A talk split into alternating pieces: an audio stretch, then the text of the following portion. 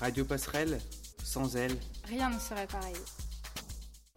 Actuellement, une exposition intitulée Place au dessin est visible au lycée grâce aux œuvres prêtées par le FRAC. Le FRAC est le Fonds régional d'art contemporain qui agit en faveur de la création et de la promotion de l'art contemporain depuis 1984. La collection du FRAC Champagne-Ardenne est composée de près de 700 œuvres qui reflètent la grande diversité des pratiques contemporaines, allant de la peinture à la sculpture et à la photographie. Sur le site Godard Roger, en salle culturelle, on peut observer une œuvre nommée La danse des Achéens. C'est une installation composée de quatre postes de télévision posés à même le sol, montrant chacun une vidéo de l'artiste Yuri Lederman exécutant des pas de danse. Dans la galerie du site Léon Bourgeois, dix œuvres variées, dont des dessins, des peintures, vidéos, assemblages d'artistes différents qui se sont réunis pour questionner la place du dessin dans l'œuvre. Cette exposition sera visible à la galerie du site Léon Bourgeois pendant les récréations jusqu'au 20 décembre et s'adresser aux documentalistes pour le site Godard Roger. Une seconde exposition aura lieu en mars.